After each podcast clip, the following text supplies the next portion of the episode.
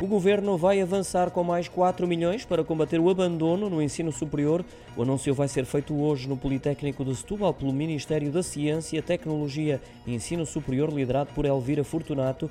A verba servirá para apoiar iniciativas de combate ao abandono em sucesso escolar desenvolvidas por instituições das denominadas regiões de não convergência, que inclui a área metropolitana de Lisboa, Algarve, região autónoma dos Açores e região autónoma da Madeira. Trata-se da segunda fase do programa de promoção de sucesso e redução de abandono no ensino superior.